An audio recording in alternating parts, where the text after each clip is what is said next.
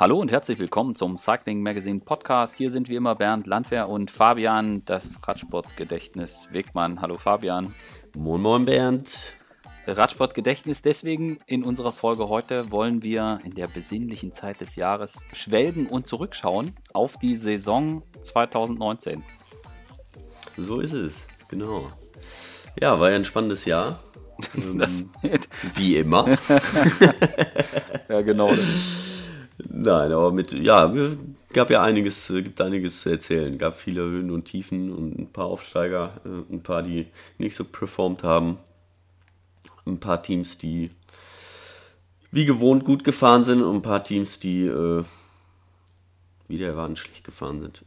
Was glaubst du, was, was ähm, ist das, was dir so am ehesten in Erinnerung bleibt für 2019? Gibt es da irgendwas, wo du sagst, da werde ich auf jeden Fall immer dran denken, das ist doch das Jahr wo? Gibt es da irgendwas?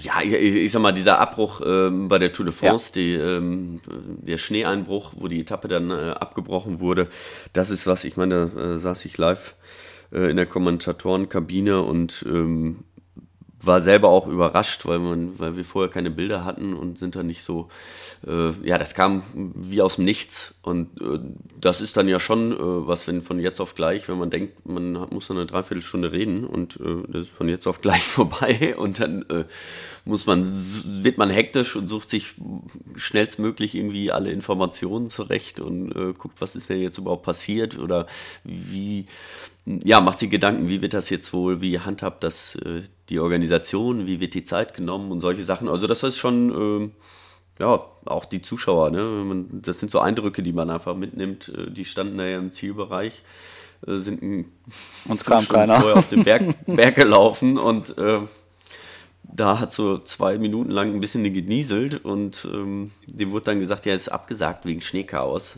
Äh, das konnten die dann auch alle nicht verstehen. Und diese Gesichter, diese Eindrücke, ähm, ja, die behält man schon, schon drinne. Ja. Das kann ich, kann ich schon so sagen. Und dann diese epische ähm, Weltmeisterschaft. Ja. Ähm, das ist auch sowas, was einem, glaube ich, äh, ja, oder was mir in Erinnerung bleibt. Dieses äh, mhm. unsägliche Wetter da mit den vielen, vielen Stürzen auch, äh, den überflutenden Straßen. Ja, kann ich mal so zusammenfassen. Also oder? bei der Tour ging es dir so wie Rigoberto Uran. ja. genau. Na, nein, ich glaub's nicht. Wir müssen jetzt weiterfahren. Was macht ihr? Ja, das stimmt. Das, genau. Das, das, wird definitiv. Genau, Rigo wollte es ja nicht so wahrhaben. Ja. Ja. Lass ja, Ala Philipp war ja auch nicht zufrieden, aber. Ja. Ähm, lass uns, lass uns vielleicht ein bisschen strukturiert auf das Jahr zurückschauen. Lass es uns ein bisschen sortieren, dass wir sagen, du hast gerade angesprochen, Fahrer, die mega gut waren und Teams, die, die beeindruckt haben, aber auch welche, die nicht so performt haben. Lass es uns ein bisschen sortieren, dass wir ähm, zuerst irgendwie auf die Fahrer gucken und dann so ein bisschen auf die Teams und dann können wir auch noch ein bisschen über Rennen sprechen und über, ja, vielleicht auch ein paar Dinge, die, die sonst so in Erinnerung bleiben. Ich würde vorschlagen, wir, wir starten mit den Fahrern, wenn das für dich okay ist. Mhm. Äh, hast, ja, gerne. Hast du, kannst du dich, könntest du dich jetzt festlegen, dass du sagst, das war der Fahrer, äh, der, oder lass es uns anders machen, lass uns ähm, aufteilen nach Kategorien, nach Rundfahrern und Klassikerfahrern. Hast, wa, was für dich der, der Top, Top Rundfahrer der Saison? Roglic, ganz klar. Also ähm, klar, er hat die, die Tour nicht gewonnen, aber so schlecht war er dann auch nicht. Er hat die Vuelta gewonnen, war Dritter bei der, beim, beim Giro, also das, ähm, das war ganz großartig. Ähm, und ja, die, jede Rundfahrt, die er an den Start gegangen ist, hat er äh, eigentlich äh, erstmal gewonnen. Ne? Also das mhm. vor allen Dingen so, so als, als Rundfahrer, ähm, ja, der hat die UAE-Tour gewonnen, dann hat er Tirreno äh, gewonnen, dann ist er zu Romandie gefahren, die hat er gewonnen. Dann war er nicht so gut beim Giro, da war er nur Dritter. Aber äh, ne, Vuelta dann äh, nochmal gewonnen. Äh, ja. ja, sag ich jetzt mal so für mich persönlich, äh, Primus Roglic. Ja, also deiner Argumentation kann man da durchaus äh, folgen. Ich würde, ich kann ja versuchen, irgendwie was dagegen, was dagegen zu setzen. Ach ja, mir, mir, mir fallen auch zwei, drei andere noch ein. Aber, äh. Ja, ich, ich fand, ähm, ja, ich meine, das, was Igen Bernal dieses Jahr gezeigt hat, fand ich extrem krass. Und wenn, wenn mich jemand fragen, jetzt wirklich fragen würde, nicht, nicht so auf die Saison geblickt, sondern wer ist der beste Rundfahrer, ich glaube, ich würde Igen Bernal sagen. Ähm, bei der Tour, das fand ich extrem souverän, super beeindruckend. Und ich fand es auch mhm. insgesamt einfach. Ja.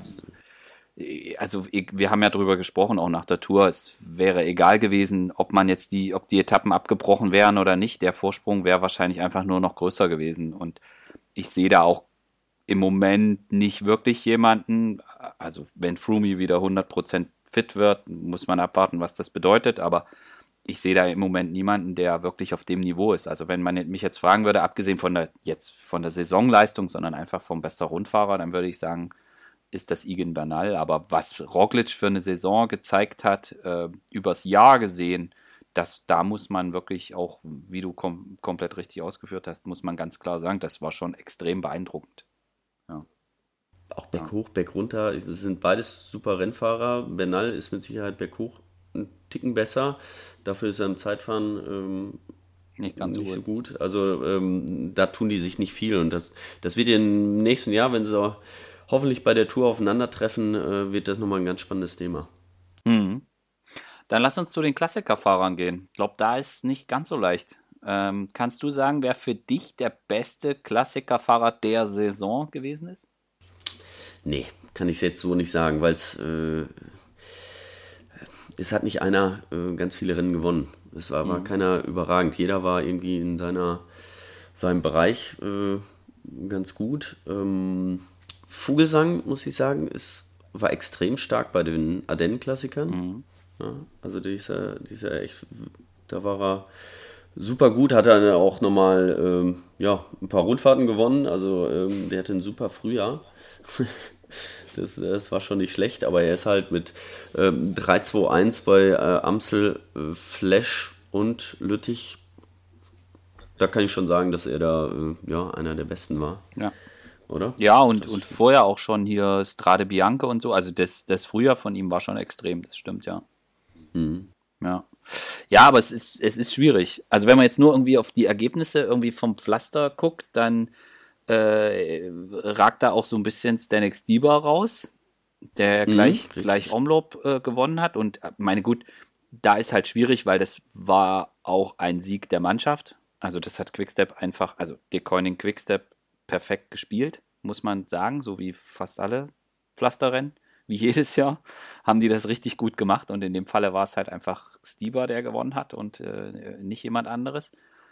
Aber das stimmt schon. Was ich auch sehr, sehr stark fand, ähm, muss ich sagen, ist, also auch Ala Philips früher fand ich gut. Klar, mit dem Sieg bei Sanremo. Ja. Und auch wie er andere Rennen gefahren ist, fand ich, fand ich auch stark. Aber ja, es ist, es ist wirklich extrem schwer. Also, wenn man mich jetzt fragen würde, bester Klassikerfahrer, sage ich Quickstep. ja, so kann man es wohl zusammenfassen. Also, es war ja wirklich, äh, ja, die haben es einfach wieder ausgespielt. Aber ähm, es gab nicht den überragenden. Ja. Ne, das, das, das können wir sagen. Ja, das stimmt. Sprinter. Hast einen Sprinter. Wer ist für dich Sprinter des Jahres? Auch nicht leicht. Nee, aber Dylan Rönewegen, ne? 15, 15 Rennen hat er gewonnen. Mhm. Der war schon ganz ordentlich. Ähm, würde, ich, würde ich so auf einer Augenhöhe mit, mit äh, Elia Viviani auch sehen. Mhm. Ja. Mhm. Also ich habe. Ähm, also äh, grundsätzlich kann man sagen, es, es, es, ist jetzt nicht mehr so, dass es einen gibt, der so komplett über allen steht, dass einer irgendwie 20, äh, 25 Rennen gewonnen hat und da, wo er steht, alle anderen äh, wegnimmt, sondern es ja, auch bei der Tour hatten wir ja wirklich gute Battle da und jeder hat irgendwie dann auch seine Etappen gewinnen können. Das äh, war schon relativ ausgeglichen. Mm. Mm. Mm.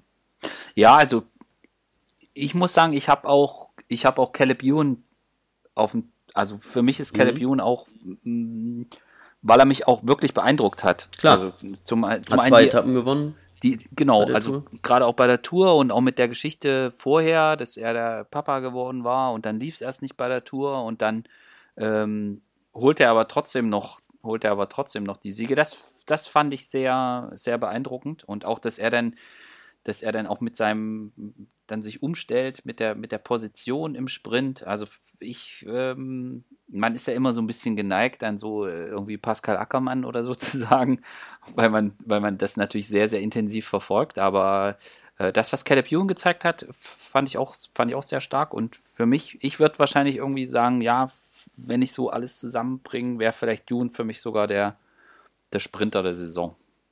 Mhm. So. Ja. Ja. ja, hatte auf jeden Fall starkes Team, musste sich da halt neu einfinden, ist ja auch neu zu Lotto ja. gekommen. Ähm, Nicht so leicht. Einer ja. noch mit einer großen, großen Zukunft, ist ja auch noch sehr jung. Ne? Ja, auf jeden Fall. Ja, äh, machen wir noch Entdeckung des Jahres. Hast du eine, gab es für dich die Entdeckung des Jahres? Ja, wir haben ihn ja schon, äh, oder äh, haben ihn ja alle schon entdeckt eigentlich. Rem, Remco Evenepoel, wir hatten ja gesagt, wir werden Was macht Remco? das ein oder andere Mal ähm, dieses Jahr über ihn sprechen. Ja. Ähm, das hatten wir angekündigt äh, im Januar dieses Jahres und äh, ja, er hat uns nicht enttäuscht. Nee. Das kann man schon sagen. Er ist unglaublich stark gefahren. Äh, ja, teilweise wie vom anderen Stern. Ja also San Sebastian war, glaube ich, so das krasseste. Ja. Aber ja, ja, aber dann da können wir jetzt gleich noch hier das Battle machen, wer krasser ist, weil für mich ja. ist für mich ist äh, ist äh, Tadej Pogacar die Entdeckung, weil das hätte ich also bei Remco hat man ja irgendwie alle so das Gefühl, ja, wir warten mal ab, was das jetzt wird und so, aber so richtig man war jetzt nicht entsetzt, dass der jetzt doch irgendwie die World Tour aufmischt. So ein bisschen schon, aber irgendwie was. Man hatte irgendwie so, so ein bisschen ja. hatte man, hatte man schon fast befürchtet oder damit gerechnet, dass das so läuft. Aber bei Pogacar hätte ich nicht gedacht, dass der so rumstrahlt. Echt nicht. Also das, mhm. also gerade die, also das ging ja schon im Frühjahr los, hier Algarve und so, ist der ja mega krass gefahren. Aber das, was er dann bei der Vuelta da rauszaubert, über drei Wochen, äh, das hätte ich wirklich nicht erwartet. Also das fand Nee, das stimmt. Also da ist, das finde ich fast sogar noch krasser als Remco. Oder nee, ich finde es krasser. Ich finde es ich find's krasser als Remco. Ja? Ja, also diese Vuelta, wo, also ich meine, die Vuelta war so hart. Ja. So, und dann ja, kommt ja. der Kerl da als Neo hin und, und dann ist das ja nicht so, dass der irgendwie am Anfang der Rundfahrt irgendwie gut ist und dann bricht er irgendwie ein oder so? Nö. Der fährt da mit den großen Jungs, knattert da die, die Berge hoch, als gäbe es keinen Morgen. Also, das ist, mhm. das fand ich, also das finde ich richtig krass. Also finde ich echt ja. noch krass. Ich finde den Pogacar noch krasser als, als Remco. Ja, aber wir müssen wir jetzt mal, wir reden hier noch von äh, drei Jahren, vier Jahren hat das Unterschied. Also warten wir ab, was Remco in vier Jahren macht. okay. Ja, ich, ich, weiß gar nicht, so weit, ja, stimmt, drei Jahre oder so sind die auseinander. Oder drei ja, Jahre, ja. ja. Pogacar ist 21, der ist 19. Ähm, nee, ne, auf jeden Fall. Ähm, die Art und Weise ist, also er ist, ist ja super gefahren, hat sich da auch überhaupt nicht äh, ja, beeindrucken lassen von den, den Großen. Aber ähm, das hat ja äh, Remco genauso gemacht. Also ich kann mich daran erinnern, Deutschland-Tour saß ich im Führungsfahrzeug und ähm, es war die ganze Zeit richtig Vollgas, das ganze Feld war auseinander und äh, es war eine kleine Welle und ähm, ja, Remco fährt von vorne und äh, Emanuel Buchmann hat so 10 Meter und es geht so die kleine Welle hoch und der fährt da im Sitzen drüber und Emanuel Buchmann sprintet hinterher aus dem Sattel und der verlädt einen Meter nach dem anderen und hängt ihn einfach ab. Und das war einfach so eine Demonstration von, von, von Stärke. Ähm, das war unglaublich. Und äh, genauso war es ja dann auch bei Klassiker San Sebastian. Das ist ein unglaublich schweres Rennen. Das ist jetzt nicht irgendwie ein Klassiker, wo es immer mal so, so eine 100-Meter-Welle mal hochgeht und dann wieder runter und dann, äh, dass man viel mit Taktik auch noch machen kann, sondern äh, der ist da einfach auf Stärke, ist der da weggefahren und hatte seine 10, 15 Sekunden da die ganze Zeit über die letzten 20 Kilometer gehalten und das, das fand ich einfach äh, unglaublich beeindruckend. Mhm erst abgehängt, dann attackiert und dann alle zersägt. Genau. Ja.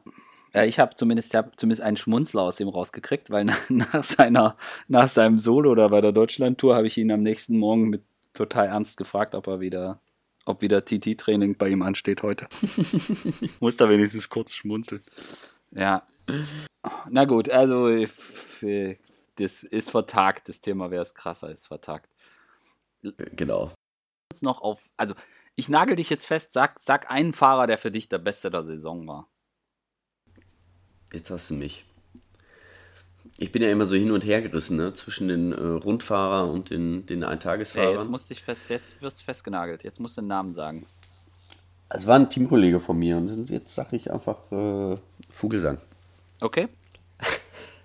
Der hat mich sehr überrascht. Weil, also ist, und hat mich auch gefreut für ihn, weil er ist äh, über die letzten Jahre, er war immer vorne mit dabei, auch immer stark. Ähm, aber jetzt ist mal der Knoten da geplatzt. Ähm, und äh, ja, hat Rundfahrten gewonnen und auch äh, Klassiker und Eintagesrennen. Mhm. Okay. Ja, für mich, für mich war es, ist wahrscheinlich die langweiligste Antwort. Für mich ist Julien Alaphilippe, der Fahrer mhm. der Saison. Der, ja, muss man, glaube ich, auch nicht mehr erklären. so. ja, ist, ja, auf jeden Fall. Also das, was er da abgeliefert hat bei der Tour, war schon, war schon großartig und es hat äh, ja allen viel Spaß gemacht. Ne? Ja. Ja, dann jetzt kommen wir jetzt zur größten Enttäuschung. Für mich Niki Terpstra. Mhm. Neues Team, geht nichts. Ging gar nichts. Also äh, noch nicht mal irgendwo so ein bisschen. Ähm, ja, kann man drüber spekulieren, woran es liegt. Äh, mal neues Team, Umstellung. Ähm, ich meine, vorher war bei Quickstep das, das Team. Ich meine, ich glaube schon, dass, ähm, wenn man da hinkommt, ja, ähm, oder bei Quickstep fährt und man weiß, da sind jetzt fünf Leute, die sind genauso stark wie ich, dann schaukelt man sich da auch so ein bisschen hoch. Ähm, man kann sich vor allen Dingen kann wesentlich relaxter an die Rennen rangehen, weil man ja, man probiert, man, man fährt, gibt sein Bestes, aber wenn es nicht klappt, dann ist, ist der andere heute mal dran. Äh, und da kann man natürlich dementsprechend äh, anders fahren, aber äh, ich weiß nicht, ob es am Druck gelegen hat, den er hatte, der komplett auf seinen Schultern lag oder einfach so. Aber ähm, ja, durchweg war eine war wirkliche nichts, Enttäuschung. Ja, auf Instagram war er stark. Ja. Aber. das reicht halt nicht. Das kann man so und so sehen. ähm, aber wer, wer, weiß, vielleicht äh, zündet er nächstes Jahr wieder und dann ist alles wieder gut. Ich habe bei größter Enttäuschung, also Niki, ja, äh, ich habe äh, Richie Port hingeschrieben. Es ist, ich weiß, es ist, ist jetzt ja? läuft nicht in Kategorie Überraschung, aber da lief auch irgendwie nichts zusammen. Das lief, lief irgendwie auch nicht. Also da klar in Australien, da fährt er immer gut, aber irgendwie so, man hatte irgendwie schon so, oder es geht ja schon seit Jahren, dass man irgendwie vielleicht auch wünscht oder so, dass er dann doch mal das so ein bisschen auf die Reihe kriegt. Aber ähm, dies Jahr, das fand ich schon, also das fand ich schon echt, ähm, das war echt schwierig. Also da ging echt nicht wirklich viel, ja. muss man echt sagen. Ja, es ist wirklich äh, jedes Jahr, er, er er hat einen Motor. Er, er, er kann das und er kann auch jedes Rennen gewinnen, da bin ich mir auch ganz sicher. Nur jedes Mal fehlt was. Jedes Mal äh, ist irgendwas äh, und es fehlt was. Und ähm, trotzdem jedes Jahr, jedes, wenn er sich ein neues Trikot wieder anzieht, ähm, hat man die Hoffnung und denkt so, so jetzt, jetzt wird es aber richtig. Ich meine, ist, ne, man muss mal gucken, wo der überall schon Zweiter, Dritter war und was der für Rennen auch schon gewonnen hat. Das ist, das ist ganz großartig, keine ja. Frage. Aber ähm, dieser Durchbruch, ich meine, der ist jetzt 34 und der wird jetzt 35 und dann ist er, äh, ja. Irgendwann ist auch mal gut, ja. Ja, aber das war schon so, ich hatte schon so das Gefühl am Anfang der Saison, jetzt neues Team, ähm, zu Trek gewechselt, dann ist er, ist er da auch in Australien gleich wieder sein, sein Berg da hier, wie Lunga Hill, gleich wieder hochgeknattert und hat sich da den Sieg geholt und das machte alles so, machte alles so ein, ja, so einen ganz guten Eindruck, aber ja, irgendwie. So Kann er nicht richtig, drauf aufbauen. Äh, nee, so richtig war es dann nicht. Und dann, ich meine, es, ich meine, er ist die Tour immerhin zu Ende gefahren. Das haben wir ja, ja auch anders äh, erlebt häufig. Aber er ist so richtig, ja, vielleicht ist auch einfach, ja, wer weiß, wir wissen es nicht, aber das war, ja, war auf jeden Fall auch so ein Ding, wo man, wo man gedacht hat, puh, ja, äh, das, da lief es jetzt wirklich mhm. nicht so zusammen. machen wir, da, machen wir da einen Haken dran und sagen lieber so, so, so Rising Stars. Ich meine, haben wir jetzt schon relativ viel drüber gesprochen, also haben wir jetzt schon ein bisschen drüber geredet, also hier über Remco und, und ähm, Pogacar. Pogacar haben wir gesprochen, du hast auch Van der Poel mal genannt. Mhm. Gibt, ich habe noch ein paar mehr so aufgeschrieben. Äh, also ich fand Ciccone sehr beeindruckend. Das ist großartig bei der Tour, hat er wirklich aufgetrumpft.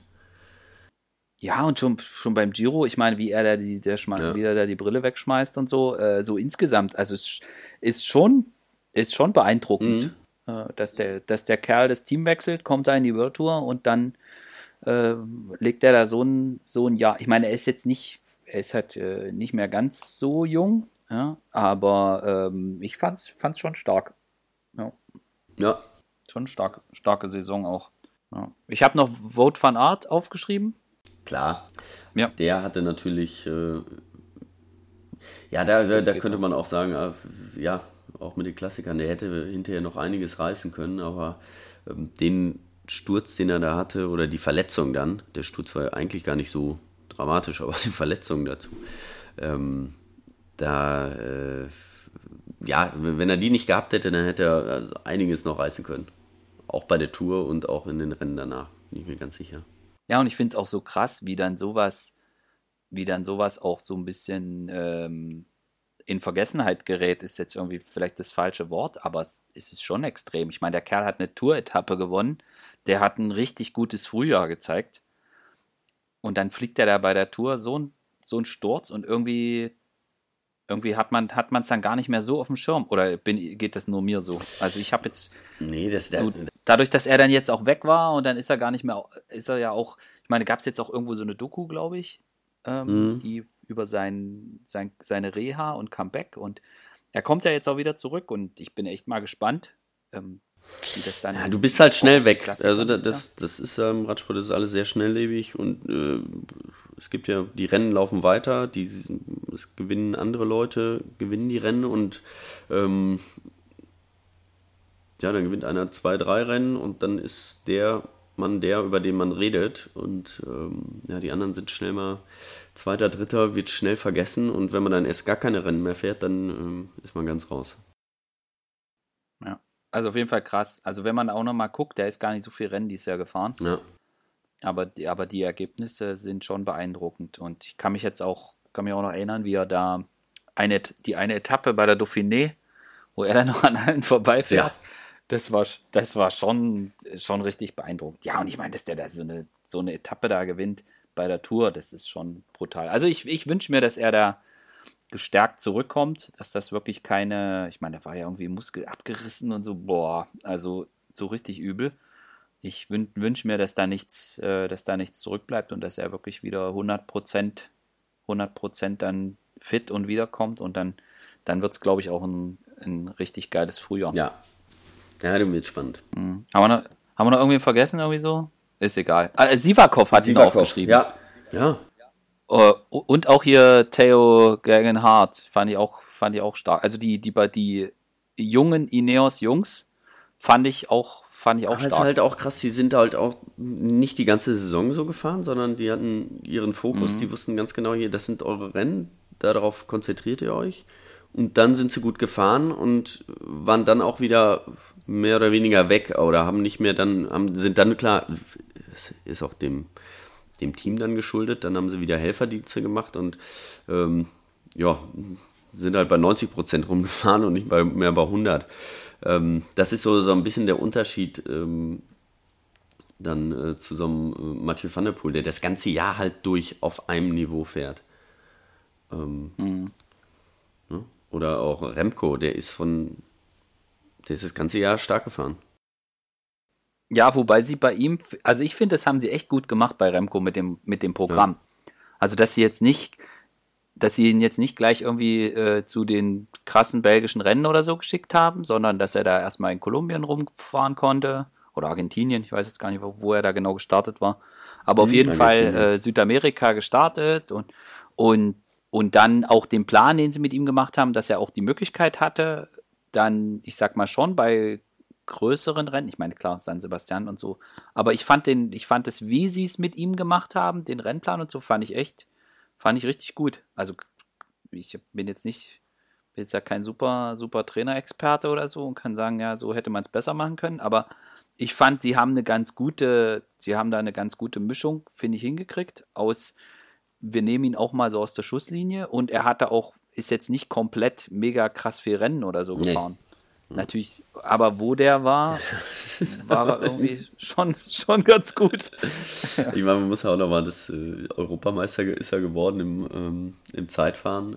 Im Ze das war richtig krass. Ja. Äh, ja, da haben wir ja. einfach gesehen, was er was der drauf, was hat. drauf hat. Also das ist, ich meine, wenn du dir das überlegst, im ersten Jahr direkt von den Junioren, äh, wirst du mal kurz Europameister im Zeitfahren, gewinnst San Sebastian, ey, das ist schon, das ist schon richtig krank. Ja, der ist halt so ein, so ein Schlag ins Gesicht für alle anderen, ne? Die seit Jahren und äh, ich sag mal, für jedes andere äh, große Talent, die aber einfach mal drei, vier Jahre brauchen, fünf Jahre, um um sich da zu etablieren und nach ganz oben zu kommen. Und der sagt einfach, hey, hier bin ich. ja. Und ach, Silber beim Einzelzeitfahren bei der WM nehme ich auch noch mit. Machen wir auch noch. Weil es gerade so einen Spaß macht. WM, äh, wer weiß, Nein, was da noch passiert wäre. Wenn er da nicht hätte warten müssen. Wenn, ja, gut, aber das war ja, das fand, das war ja auch schön, aber da haben wir ja auch drüber gesprochen. Äh, das war echt süß, wie er dann da äh, bei, bei Gilbert bleibt und so, so, so ehrfürchtig. Ich glaube, sowas bringt ihm dann auch so Sympathiepunkte. Ja. Ich meine, dass er sich dann irgendwie bei der Deutschlandtour, wenn er da zwei Stunden allen das Messer ans Hals legt, an den Hals legt, weil er da vorne rumstrahlt wie so ein Ochse und dann sagt, ja, ich habe so ein bisschen TT-Training gemacht. Ich meine, damit macht er sich natürlich nicht beliebt, aber nee. mit sowas wie WM und ich, ich, ich warte mal auf Gilbert und hier geht es nicht um mich, sondern nur um ihn und äh, mit sowas holt er dann, glaube ich, auch Sympathiepunkte zurück. Ja. Ich meine, der ist 19, ne? 18, 19.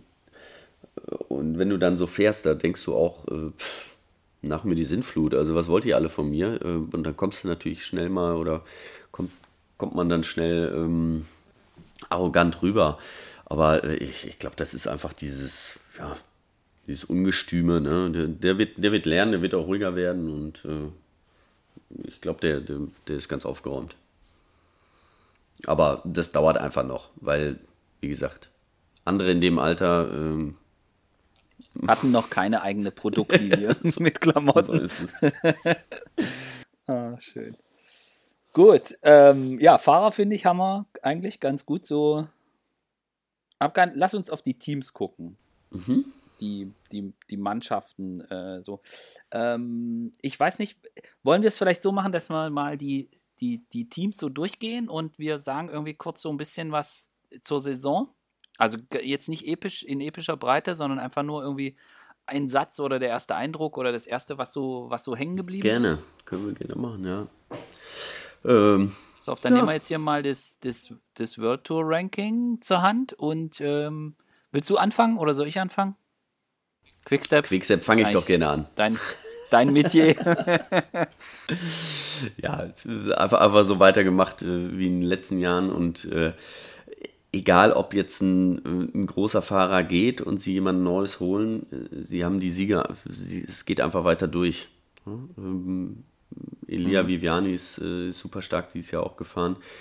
Ähm, der geht, ähm, das wird dem aber nächstes Jahr mit Sicherheit keine, äh, wird ihm nicht fehlen. Äh, sie fahren einfach so weiter, sie sind einfach die Macht bei den Eintagesrennen und ähm,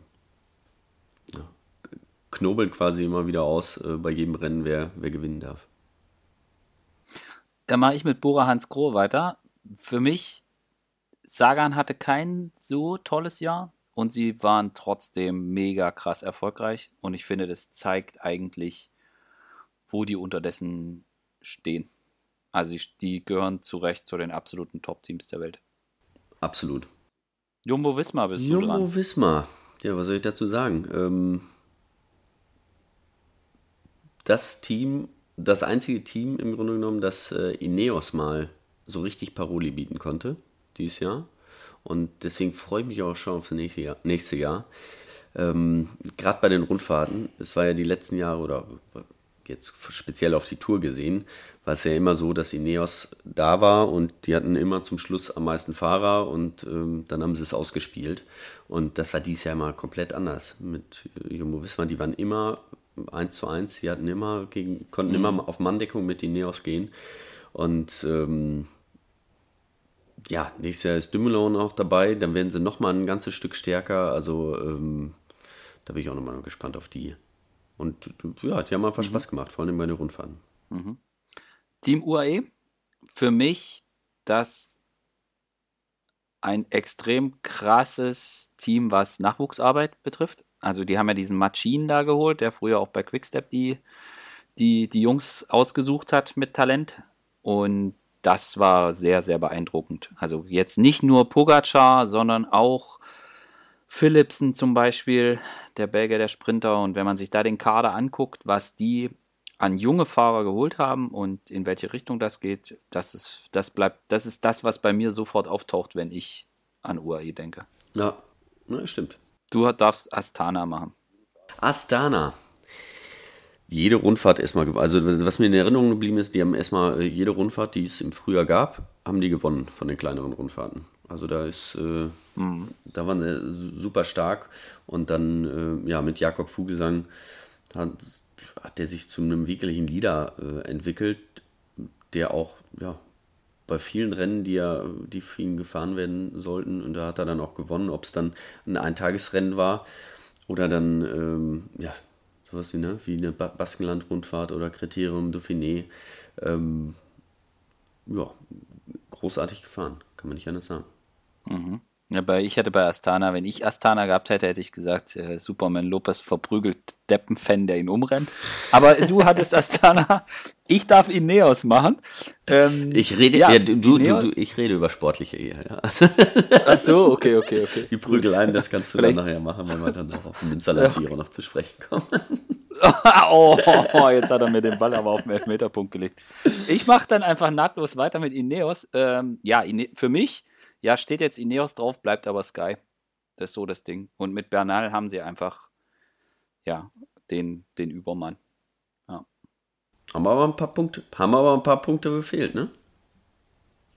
Dies Jahr. Ja, ja, da haben ein paar Punkte gefehlt. Ähm, aber ich, also wenn du 1-2 bei der Tour holst, glaube ich, muss man über nichts mehr diskutieren. Ja. Movistar. Mein Lieblingsteam. Haben es nicht hingekriegt dieses Jahr. Ähm, also, ähm, natürlich haben sie es hingekriegt, aber ähm, sie, sie haben ein absolutes Luxusproblem.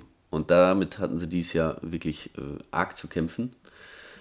Valverde war immer, ähm, immer da. Ja, der hat, äh, der wird die nächsten fünf Jahre, glaube ich, auch die äh, Kohlen aus dem Feuer holen. Natürlich hatten sie jetzt mit, ähm, äh, mit Carapaz haben sie den Giro gewonnen. Also das, das hat da funktioniert, aber da sind sie sich so nicht ins Gehege gekommen. Bei der Tour hat es gar nicht funktioniert. Ähm, bin ich mal gespannt, wie sie sich so Wollte aber auch nicht besser. Genau, wie sie sich nächstes Jahr so aufstellen werden. Ähm, die haben alles, wa- was man braucht, aber äh, ja, gerade bei diesen. Ja, es, es wird ja jetzt einige Abgänge geben, ne? Ähm, also Landa geht und ähm, Quintana geht, Quintana. Quintana geht, genau, Carapaz geht. Ähm, da müssen sie sich wieder neu, neu formieren. Aber grundsätzlich ist mit dem Team ja immer zu rechnen und solange Valverde da fährt, äh, werden sie auch ihre Siege haben. Dann mache ich weiter mit Mitchelton Scott. Für, für mich so ein bisschen, also krass, wie gut die bei der Tour waren. Auch ohne die, ohne jetzt im GC eine große Rolle zu spielen, waren die richtig, richtig stark. Also die haben da echt viel rausgeholt. Aber für mich so ein bisschen, also das heftet schon so ein bisschen an, dass die, dass die Yates-Brüder dieses Jahr nicht so überzeugt haben. Das ist so das, was ich bei Mitchelton Scott dann so drin habe. Naja, so ein paar Tour-Etappen haben sie noch gewonnen, aber. Ja, ich sag ja, die waren ganz gut bei der Tour, ohne, ohne, ohne, G, ohne GC. Ja, Aber, äh, also auch, auch die jetzt sind nicht schlecht gefahren, aber ich meine, wenn du die Vuelta gewonnen hast im Jahr davor und weiße Trikot geholt hast und irgendwie sagst, wir wollen beim Giro kurz davor warst zu gewinnen und du gehst in die Saison und ich meine, die, ich finde das ja sympathisch, dass die nicht immer alles runterspielen, irgendwie so, nee, nee, und wir wollen nur gucken, dass wir irgendwie mitrollen. Die sagen halt, wir wollen Giro gewinnen, das sagen die vor dem Rennen und wenn es dann nicht klappt, dann sagen sie halt, ja, es hat nicht geklappt, aber es ist mir jetzt nicht unsympathisch, dass die mit, dass sie ihre großen Ziele, die sie haben, auch formulieren, relativ klar. Aber es, wenn ich so an die Saison denke, dann ja, war nicht schlecht. Ähm, Gerade auch bei der Tour beeindruckend, ohne GC eine große Rolle zu spielen. Aber dass die Yates-Brüder, dass das dies Jahr jetzt nicht so top war, das, Also ein paar Etappen haben sie ja gewonnen da. Ja, klar, aber ohne, ich meine, die wollten Rundfahrten gewinnen. Mhm. Ja, genau, das Und Ziel davon, haben sie einfach und, nicht erreicht. und, davon war, und davon waren sie weit weg. So, und das ist, das bleibt dann bei mir so übrig. Vielleicht ist es ungerecht, ähm, aber das bleibt bei mir am, äh, am ehesten so hängen. Gut, jetzt darfst du Education First Education First, super. Ja, äh, großartige. Kl Klassiker-Saison gefahren, also im Frühjahr, der die Flandern-Rundfahrt gewonnen. Ähm, Tour lief dann nicht ganz so mit äh, Rigo, ähm, wollte dann die Vuelta fahren, ist dann da ganz schwer gestürzt und ähm, da hat es dann natürlich im, im Endeffekt dann so ein bisschen gefehlt, aber ähm, es war eine der besten Saisons seit langem, die sie mal wieder gefahren sind und äh, ja, bin mal auf nächstes Jahr gespannt bei denen. Lotto Sudal habe ich, äh, da habe ich echt, da tue ich mich echt schwer mit, direkt was, direkt was zu greifen. Also ich finde, ich finde es ja stark, dass die Mannschaft seit Jahren sagt, wir GC bei Rundfahrten ist uns jetzt nicht so wichtig, wir machen lieber in andere Richtung Ramazamba. Und man hat natürlich immer irgendwie sofort äh, Thomas de Gent vor Augen und, Ja. und Tim Wellens, wenn man an die Mannschaft denkt. Also in, in die Richtung muss man sagen, das hat auch wieder, das hat auch wieder gut funktioniert. Ich, beim, bei Lotto Suda geht es jetzt mir eher so, dass ich sage, ich bin mal gespannt, wie das in Zukunft wird. So, also so das, was du bei Jumbo gesagt hast.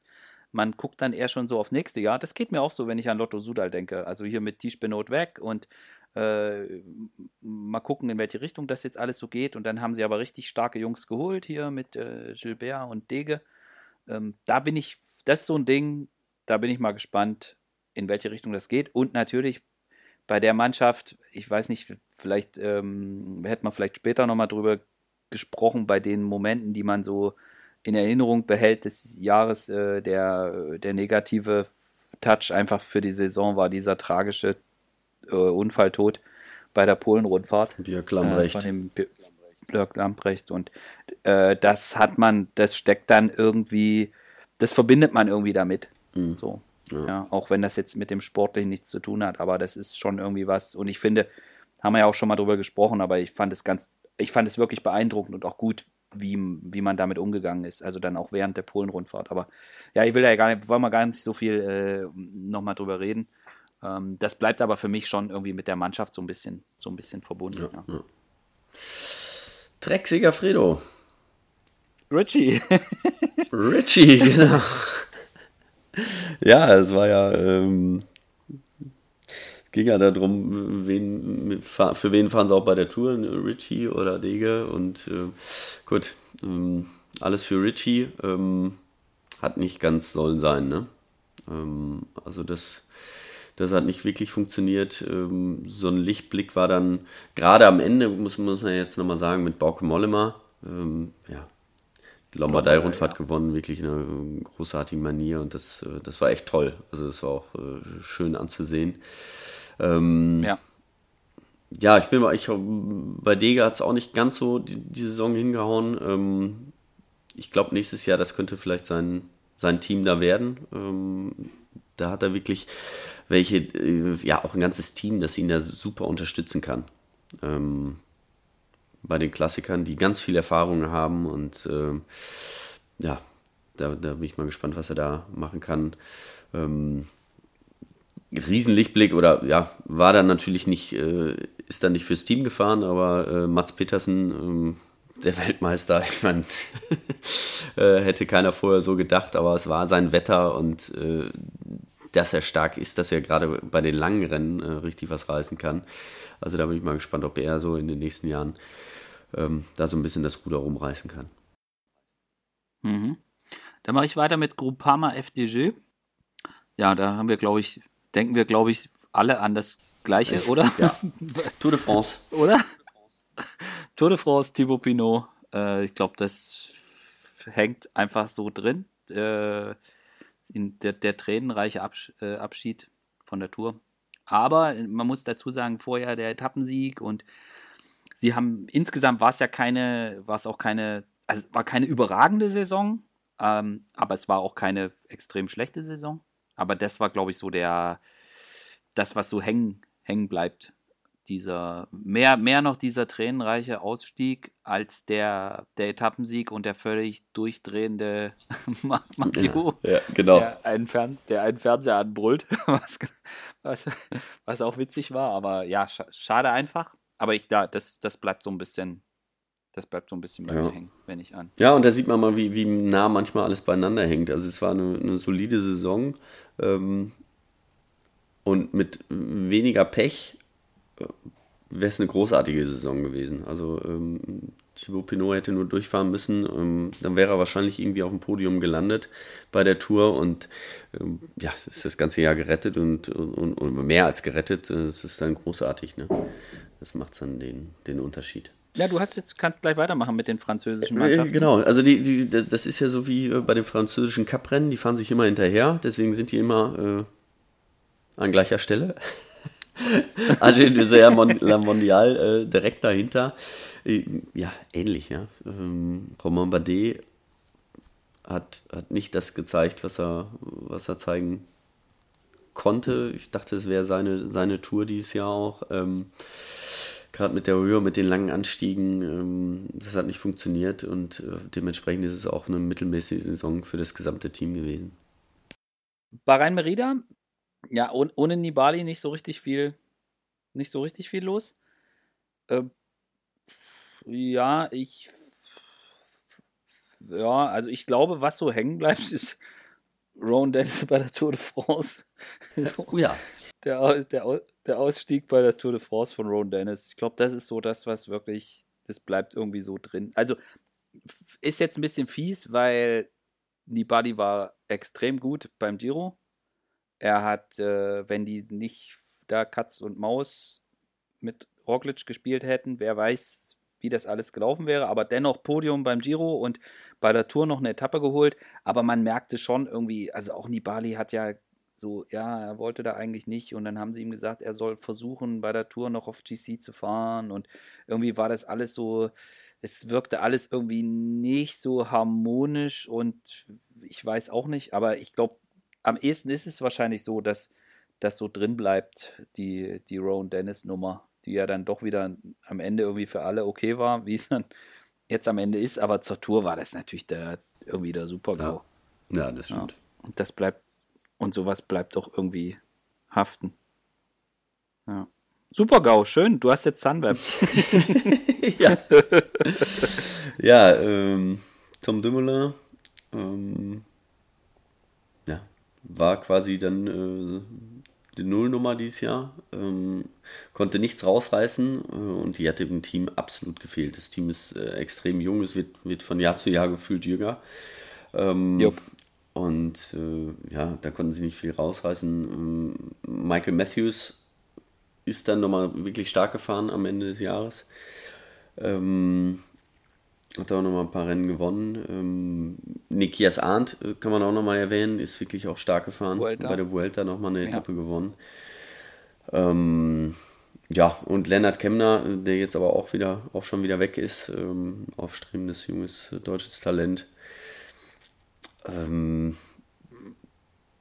ja, äh, hat sich das Blatt äh, bei den Holländern so ein bisschen gewendet. Ähm, Jumbo Wismar ist quasi an deren Stelle gerückt. Ähm, sie machen ganz viel, ganz viel Jugendarbeit, ganz viel Nachwuchsarbeit. Ähm, muss mal gucken, wie lange das wieder gut geht. Immer wieder hat er ja auch Spekenbrink jemand äh, oder ja super Talente, die er, äh, die er da rausbringt und ähm, nur man darf es auch nicht übertreiben. Also man muss ja ein paar Leute auch so ein bisschen länger mal ans Team binden. Das glaube ich einfach, weil äh, jedes Jahr die Hälfte vom Kader erneuern ist halt auch schwierig. Ja, also klar, mit Dümula, das war natürlich großes Pech, da mit Knieauer beim Giro ja. und, und dann probieren sie es nochmal bei der Dauphiné und dann ist Feierabend und er verlässt das Team. Also das ist schon, das war schon eine heftige Saison und da bin ich, sind wir, glaube ich, alle gespannt aufs nächste Jahr. Ähm, CCC mhm.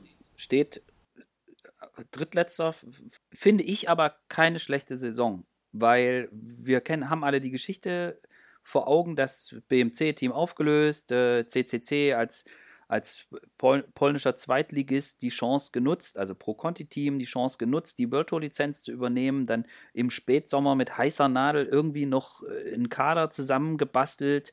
Äh, ich fand, die haben das gar nicht schlecht gemacht. Es war klar, dass das keine überragende Saison werden kann. Also haben wir ja auch drüber gesprochen gehabt im, im, vor der Saison. Äh, Van Avermaet hat sicher nicht das abrufen können, was in ihm steckt, wobei man auch dazu sagen muss, er hatte halt eben auch nicht die Helfer bei den Klassikern, die man einfach vielleicht auch braucht, wenn man gegen die Quickstepper bestehen will an der Stelle. Aber ich bin, also ich muss ganz ehrlich sagen, ich, ich finde, man kann jetzt nicht irgendwie sagen, dass das eine, eine schlechte Saison war. Und ähm, ich glaube, sie haben das ganz gut, ganz gut hingekriegt. Sie hatten mega Pech mit den, ich meine, über Simoni haben wir ja gesprochen, dass äh, Simon Geschke, der glaube ich bei seinem ersten Rennen stürzt und dann beim ersten Rennen nach dem Schlüsselbeinbruch gleich wieder stürzt und sich wieder was bricht und der fehlt dann komplett das, das Frühjahr mehr oder weniger. Ja. Ähm, das war, die hatten schon auch, die hatten schon auch Pech. Aber ich muss ganz ehrlich sagen, das war zu erwarten, dass es keine Mega-Saison wird. Und da finde ich, haben die sich noch relativ gut aus der Affäre gezogen und da muss auch für die gilt, da muss man jetzt mal in die Zukunft gucken. Genau, so sieht es aus. Also ähm, klar, gemessen an BMC war es natürlich nichts, aber so nächstes Jahr zählt, würde ich sagen. Genau. Team der genau. Menschen Data. Lief nicht ganz so viel zusammen. ähm, nee, selbst mit ihren 48 Ardennen-Fahrern. Äh, genau. Ähm, ja. Äh, funktioniert nicht ganz. Ähm, Cavendish ist jetzt auch weg, äh, durfte auch nicht zur Tour. Ähm, Rolf Allack ist auch weg. Äh, das hat wohl, da gab es auch, glaube ich, ja, einige Diskrepanzen innerhalb des Teams und ähm, das, das hat sich dann auch auf die Ergebnisse dann wieder gespiegelt. Abhaken, schnell ab, schnell abhaken. So ist es. Äh, ja, dann habe ich das große Los, Katjuscha Alpezin. Ähm, boah. Löst sich zu Recht auf, ist, man, ist man geneigt zu sagen. Was für mich vielleicht hängen bleibt, ist, also abgesehen von diesem ganzen Theater da im Sommer, dass irgendwie Teamleitung sagt irgendwie den Fahrern, ja, wir versuchen irgendwie noch alles und ähm, das sieht gar nicht schlecht aus und dann aber auch wieder nicht und dann taucht keiner auf bei der Tour von der Teamleitung die ducken sich ab und also abgesehen davon, ich fand es schon im Frühjahr war zu sehen, dass da keine keine Einheit ist, was, was, was die sportliche Ausrichtung und so betrifft. Ich, also ich kann mir sehr gut vorstellen, dass in dem in den Strukturen, was jetzt Betreuer und Fahrer und so weiter, dass man dort einen guten Spirit hatte und dass die Leute vielleicht auch ganz gut, ganz gut harmoniert haben. Aber ich glaube, das Kind war einfach schon in den Brunnen gefallen und schon, das ging ja schon bei Paris-Nizza los, dass man irgendwie gesehen hat, dass da jeder irgendwie schon drauf guckt, dass er seinen Arsch rettet für die, für die Zukunft. Und das, ich meine, dass dieses Kapitel, dass dann Marcel Kittel die Karriere beendet, das war dann irgendwie so ein bisschen so ein, man hat erst gedacht, das wird irgendwie so das Schlimmste, aber irgendwie war es dann so eine, irgendwie schon der erste Schritt irgendwie der Erlösung. Ähm, und ich, dass, dass jetzt die, dass jetzt das Team, dass es das Team nicht mehr gibt, ähm, ist jetzt schon irgendwie am Ende auch so. Ich hatte auch nicht mehr dran geglaubt, dass man da irgendwie in den Strukturen, die da waren, dass man das Ruder irgendwie noch rumgerissen kriegt. Und ich meine, sportlich war es, abgesehen von Nils Polit, der ja extrem krass gut gefahren ist, muss man wirklich sagen. Aber außer Nils war da nicht viel und. Ja, aber man, muss, man muss sagen, die, die haben gute Fahrer. Also die haben gute Fahrer und die sind auch ja. gar nicht so schlecht gefahren, aber ähm, die haben sich halt komplett darauf konzentriert, ähm, auf Marcel Kittel ähm, dann einen vernünftigen Sprintzug zu fahren, äh, aufzumachen. Und den, den hatten sie auch bei der Tour. Die waren eine Mannschaftszeit von Vierter, das sind, haben die eine super Leistung abgerufen. Ähm, aber sie, sie, hatten halt nicht jemanden, der Kapitän hat einfach gefehlt und deswegen hingen sie alle so ein bisschen in der Luft und das, das ist das Problem. Also äh, die haben einige wirklich gute Fahrer, ähm, aber die Strukturen haben halt überhaupt nicht mehr gestimmt dieses Jahr. Ja, und ich glaube, das war auch von oben ich glaube, also ich meine, es hat ja keiner, das guck dir an, Nathan Haas zum Beispiel, was war das? Also, ich meine, bei Ilnur Sakarin hatte man ja irgendwie immer so den Eindruck, der macht so sein Ding und dann verschwindet er wieder und das ist jetzt eh nicht so, dass er jetzt da äh, der jetzt ein Leader-Typ ist, der da so eine ganze Mannschaft um sich drumherum formt, aber auch so im Frühjahr bei den Rennen, wo Marcel noch dabei war, hatte man nicht das Gefühl, dass das, dass die, dass das wirklich ein intaktes Gefüge ist. Ja. Und ich sag mal, mit der ganzen Vorgeschichte, das, das war einfach, das war einfach eine Katastrophe. Und irgendwie, also ich, ich weiß es nicht, aber meine, wenn du dir überlegst, was die alles geändert haben zur Saison 2019, also hier Schmidti, der sportliche Leiter, quasi wurde ersetzt, Teamtrainer geändert, äh, sie haben Ete geholt als Performance Manager und gefühlt hat sich irgendwie nichts verändert gehabt. Nach außen hin, was innen war, weiß ich nicht, aber nach außen hin hat sich irgendwie wenig verändert gehabt und des, deswegen ist jetzt meine Vermutung einfach, dass da, dass da quasi das, das Thema schon durch war vor der Saison. Ja. So, gut. Ja, Haken dran. Haken dran. Das war's. Dann lass uns, lass uns zum Abschluss, ähm, würde ich ganz gerne mit dir noch ich habe ich hab dir so ein bisschen gesagt, so am, am Rande der Bande. ja, also ähm, gab es irgendwas, was dich brutal genervt hat? 2019, äh. gab es irgendwas, wo du gesagt hast, das hat mich, das hat mich echt genervt? Ne? Nix? Das mich so richtig genervt hat. Ich gucke ja immer nur aufs Positive. Ach so. Gut. Okay. Nein, äh, was hat mich genervt? Hm. Ich jetzt... Wer ist ja sprachlos? Ja, der ist ja sprachlos, weil, ähm, was hat dich denn genervt? Also, ich muss dazu sagen, mich hat dies Jahr gar nicht so viel genervt. da, da, da gab es andere Jahre, wo mich mehr genervt hat. Mich hat, was mich schon so ein bisschen genervt hat, war diese, also dieses extreme Hoch- und Runterschießen, also dass jetzt jemand dann ist dann, wird dann komplett überhyped.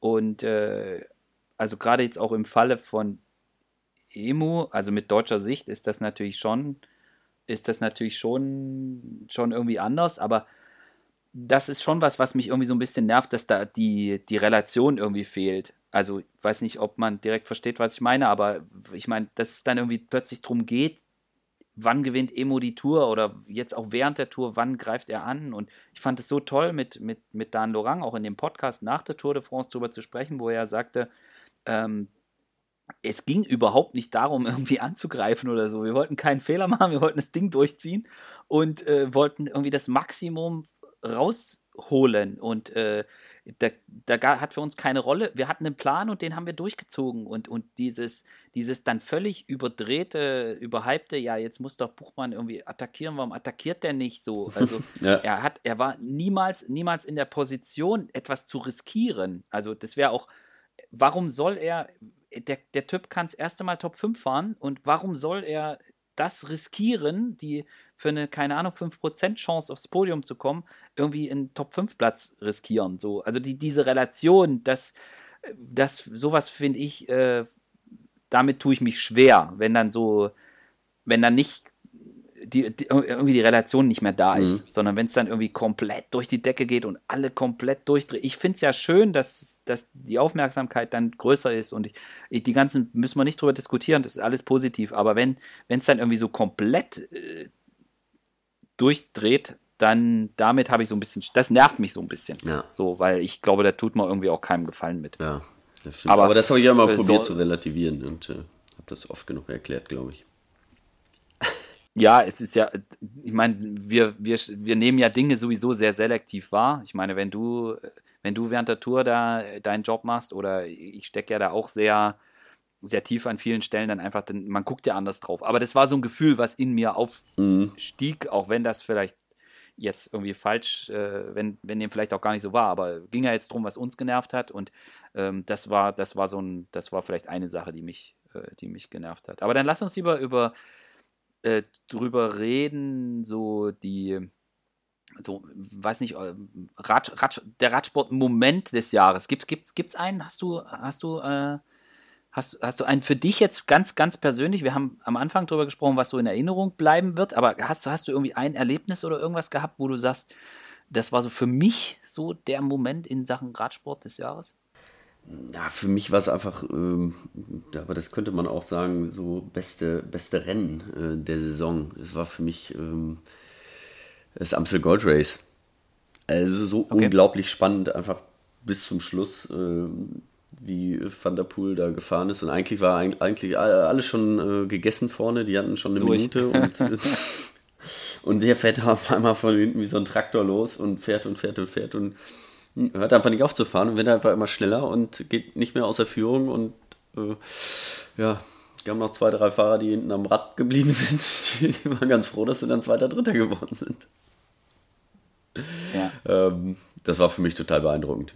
Und ey, klar, ich äh, verbinde auch viel mit dem Rennen, deswegen. Äh, klar. Ja. Du hast deinen Fetisch, genau. ja. Das ist, das ist richtig. Ähm, selbst wenn es ein normales Rennen gewesen wäre, wäre das wahrscheinlich bei dir ganz weit oben gelandet. Aber ja, also mein Radsportmoment des Jahres, ich habe jetzt wirklich äh, so ein bisschen überlegt und ich habe eigentlich fast zwei. Das eine ist, und das glaube ich, äh, ist wirklich für mich der Moment des Jahres, als ich die Strecke der Deutschlandtour, äh, der, nicht der Deutschlandtour, der deutschen Meisterschaft, Entschuldigung, als ich die Strecke der deutschen Meisterschaft morgens mit dem Shuttlemann vom, der auch irgendwie ähm, seit weiß ich nicht wie vielen Jahren den Radsport in, in Sachsen mit betreut und auch Sachen mit organisiert hat bei der DM damals in Chemnitz, bin ich mit dem ganz früh am Morgen die Strecke der deutschen Meisterschaft abgefahren. Und ich habe dem Mann nicht geglaubt, dass das die Strecke ist. das, als er dann abbog, also er, er begrüßte mich auch gleich mit diesem, ja, ich zeig dir das und ja, du wirst eh nicht glauben, was hier abgeht. So, und, und, dann, und dann bogen wir rechts ab, fuhren durch dieses Tor. Ich guckte ihn an, er guckte mich an. Es war, er nickte mir zu. Ich, ich, ich also ich konnte es einfach nicht glauben. Ja. So, also dieses, und diese ganze, ich meine, wir haben, jeder hat das mitbekommen, dass es da große Schwierigkeiten mit Organisation gab. Und dann sind die beim Sachsenring wirklich auf den allerletzten Drücker mit, mit eingesprungen. Und da wurde irgendwie parallel, wurde äh, auf der Zielgeraden wurde irgendwie die Mauer direkt, wo die Fahrer vorbeigefahren sind, während der deutschen Meisterschaft lackiert mit Farbe, war da ein Mann und hat die, hat die weiß gemacht und hat da die, das übersprüht, so, und die Fahrer sind da vorbeigefahren. Also, es war komplett absurd, aber äh, so dieses morgens die Strecke abfahren mit dem, mit dem Shuttle-Mann und ich hab's echt nicht geglaubt, dass das wirklich die Strecke ist. Als die Frauen dann da rumgefahren sind, ja, okay, ich, es war dann so, dass es, das war wirklich die Strecke, aber das war so, das war echt krass. So. Und der andere Moment war der, dass halt Pupu in Roubaix gefehlt hat. Hm, die Geschichte habe ich ja, glaube ich, schon 400.000 Mal erzählt, dass Pupu und ich uns die letzten Jahre immer an der gleichen Ecke bei Paris-Roubaix getroffen haben und wir standen immer nebeneinander und nickten uns freundlich zu und äh, gaben dann auch mit unserer Mimik Kommentar zu dem Verlauf der letzten anderthalb Runden da ab. Ähm, aber dieses Jahr war er nicht da und ich stand, ich stand da ohne Pupu und habe gedacht, oh, hm, Pupu ist gar nicht da. Und äh, ja, das war so die, äh, also ich konnte ja nie mit dem reden, weil ich kein Französisch und leider kann. wird er auch nicht wiederkommen.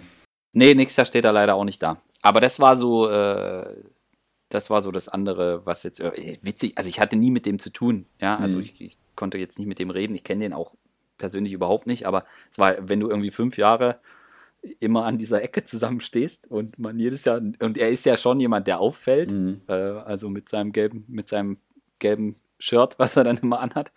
Ähm, und man kennt ihn natürlich. Und dann, äh, ja, das, das war so das andere Ding. Ja, ist natürlich schade. Das ist auch, äh, ja, nächstes Jahr wird es auch nicht wieder sein. Er ist ja leider verstorben jetzt. Ich hatte dieses Jahr nochmal bei der Tour nochmal die Möglichkeit, habe nochmal kurz mit ihm gesprochen. Und auch nochmal mhm. ein, äh, da bin ich ja dann auch Fan, ein Foto habe ich mit ihm gemacht. Ähm, weil äh, er ist eine, ja, eine Legende. Ne? Ja, dann können wir, können wir jetzt mal hier noch drei Aufreger der Saison. Was war für dich so der, der größte? War es Rowan Dennis oder war es die, die Prügelei beim Münsterland Giro oder Tony ja. versus Luke Rowe bei der Tour? Hast du eins? Ja, die Prügelei beim Sparkassen Münsterland Giro, die war schon, schon ganz gut, aber es ja, hat sie ja alles gelegt und ähm, eben mit, mit, mit, mit, mit, mit Tony äh, und Luke Rowe. Ähm, auch, ähm, das Schöne ist ja immer, wenn man die Fahrer dann hinterher fragt, sagen sie, ja, ja war, war gar nicht so, so schlimm irgendwie. Ähm, beide haben sich, also ich habe direkt nach, der, äh, nach dem Zieleinlauf habe ich mit, mit Luke gesprochen und er sagte, ja, wir haben uns hinterher die Hand gegeben, sind die letzten zehn Kilometer zusammengefahren und für die war das eigentlich die Sache gegessen. Ähm, das sieht natürlich immer Aber das wird halt. Ja, genau, das sieht halt auch immer schlimm aus im, im, Fernsehen und hätte der stürzen können und ist sehr eng, aber ähm, wie auch immer, das passiert und äh, von denen hat keiner wirklich mehr nach dem Zielanlauf eine Viertelstunde später an diese Situation so richtig gedacht. Die haben ja gesagt, ja, morgen ist alles wieder gut. Dann mussten beide gehen, war natürlich, ähm, das war dann schon ein Aufreger, kann man ja nicht anders sagen, ja. Aber, das, siehst Aber das, das sind Sachen, ich, ich, ich finde, äh, solange das in, in einen gewissen Bahnen läuft, äh, gehört das dazu. Das sind Emotionen, das zeigt mal, wie, wie, äh, wie am Limit die Fahrer auch sind, ja. Das sind, die fahren da sechs Stunden bei äh, 38 Grad durch die Ecke und das zeigt halt, dass es auch Menschen sind und solange da keiner zu Schaden kommt, ähm, ist so ein bisschen Action natürlich auch mal ganz gut.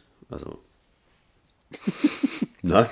Gut, wir reden jetzt nicht über Vorbildwirkung für den Nee, Nacken das natürlich so. nicht. Deswegen, sie wurden ja auch sanktioniert und ja auch jeder drüber. weiß jetzt, äh, ja, das ist ich, so viele Grand Tours oder so viele Tour de France kann man nicht fahren und wenn man da ausgeschlossen wird, dann ist es schon ein harter Schlag. Ist hart. Also äh, das Auf überlegt man sich dann dreimal hinterher. Hm, das kann ich mir gut vorstellen.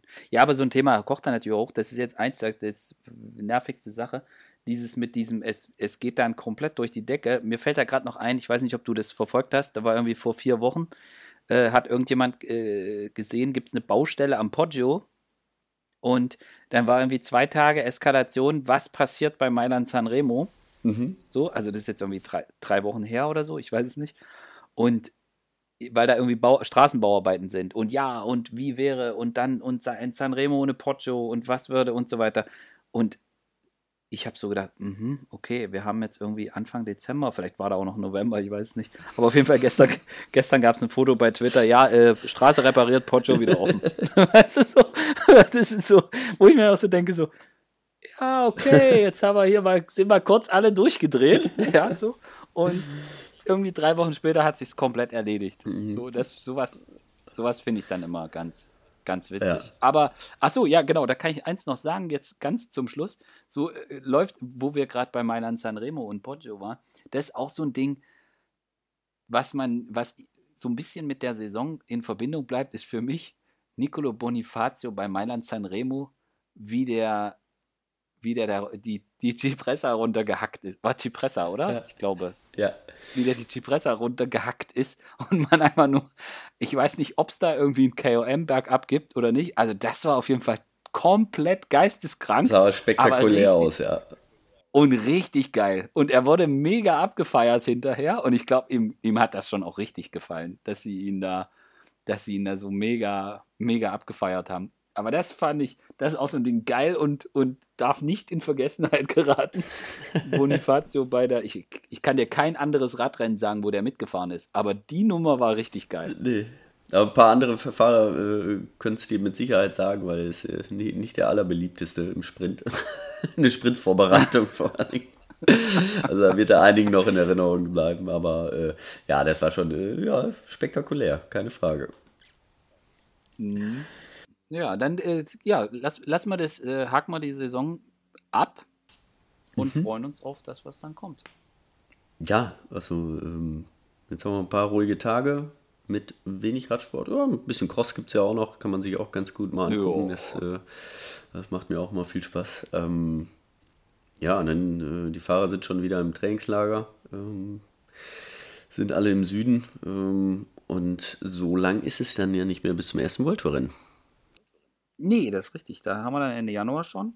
Und ähm, da müssen wir uns dann sputen, dass wir dann mal auf die Saison gucken im neuen Jahr. Also, dann würde ich mal sagen, in diesem Sinne, Finger weg vom Nougat. ja, oder für, für, für jedes wie Nougat eine Stunde Radfahren, kann man ja auch sagen. Dann geht es auch wieder. Ja, das Schlimme ist, du machst das dann auch wirklich. Und ich bin froh, wenn ich pro Woche eine Stunde aufs Fahrrad komme. ja, ich, ja ich, ich, belohnen tue ich mich schon immer dann. Ja, keine Frage. Ja, ich sehe schon. Ich sehe schon, ne? das, ist der, das ist der Unterschied zwischen dir und mir. Ja, wunderbar. Nee, da wünsche ich allen äh, Zuhörern auch mal äh, guten Rutsch. Guten Rutsch. Äh, ich hoffe, ihr habt euch reich beschenken lassen äh, mit ordentlich Winterklamotten, dass ihr euch direkt jetzt nochmal zwischen den Jahren äh, aufs Rad schwingen könnt. Wie gesagt, guten Rutsch und bis bald. Ja, danke und ja, an alle, an Fabian, an die Zuhörer und ja, bis demnächst. Ciao, ciao. Tschüss.